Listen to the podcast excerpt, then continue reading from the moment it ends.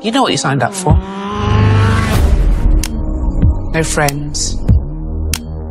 No relationships. What we do is too important. When governments fail, the only thing left is the charter. Algo positivo que nos han entregado las plataformas de streaming es la forma en cómo se pueden crear nuevos conceptos alrededor de un personaje más allá de Hollywood y sus marquesinas. Pero ante una carrera contra el tiempo, crear conceptos al aire y pretender que se conviertan en un hito de entretenimiento ha sido uno de los errores constantes de muchas plataformas, sobre todo de Netflix.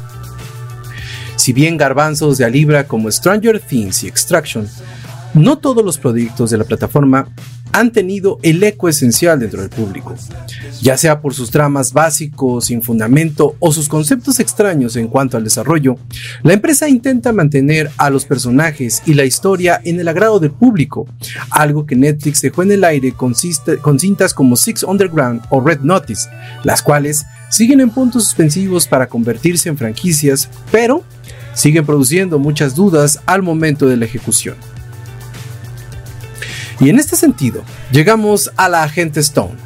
Gal Gadot trata de separarse de muchas formas de su pasado DC y ahora se enfunda en el personaje de Rachel Stone, una espía de una sociedad secreta que se dedica a mantener la paz y la tranquilidad en todo el mundo. ¿Te suena? Sí, exactamente la misma premisa de Misión Imposible, pero con alguien mucho más bonito. La verdad también Tom Cruise es muy bonito. Gadot sigue mimetizándose muy bien en sus papeles de acción, mismos que le hemos visto desde Rápidos y Furiosos, pero el momento de la acción sigue siendo muy tibia en la ejecución de escenas que suelen ser muy repetitivas a lo largo de toda la cinta el director Tom Harper, el cual ha llevado a la pantalla increíbles cintas como Los Aeronautas y la segunda parte de La Dama de Negro, se lanza con todas las canicas con una historia floja bajo el brazo que poco puede hacer ante las débiles actuaciones de Gadot y compañía.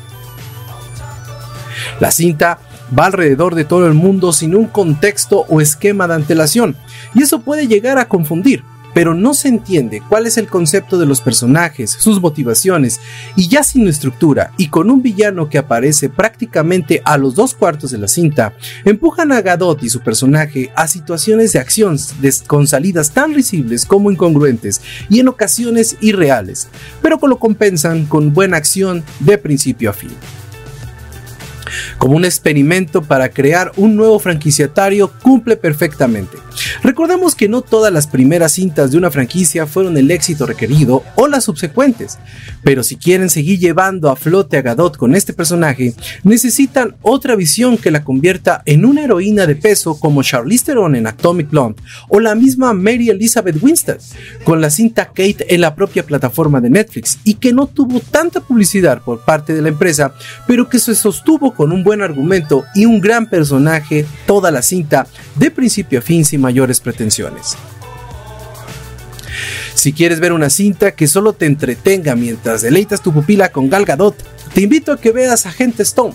Si esperas encontrar una cinta donde la trama, los personajes te lleven de la mano en una intricada red de información y conspiraciones, pues no, definitivamente esta no es la cinta para ti.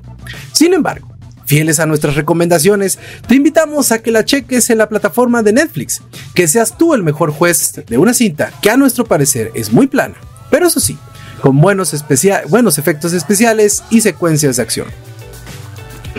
Una recomendación de Cinema Gizmo.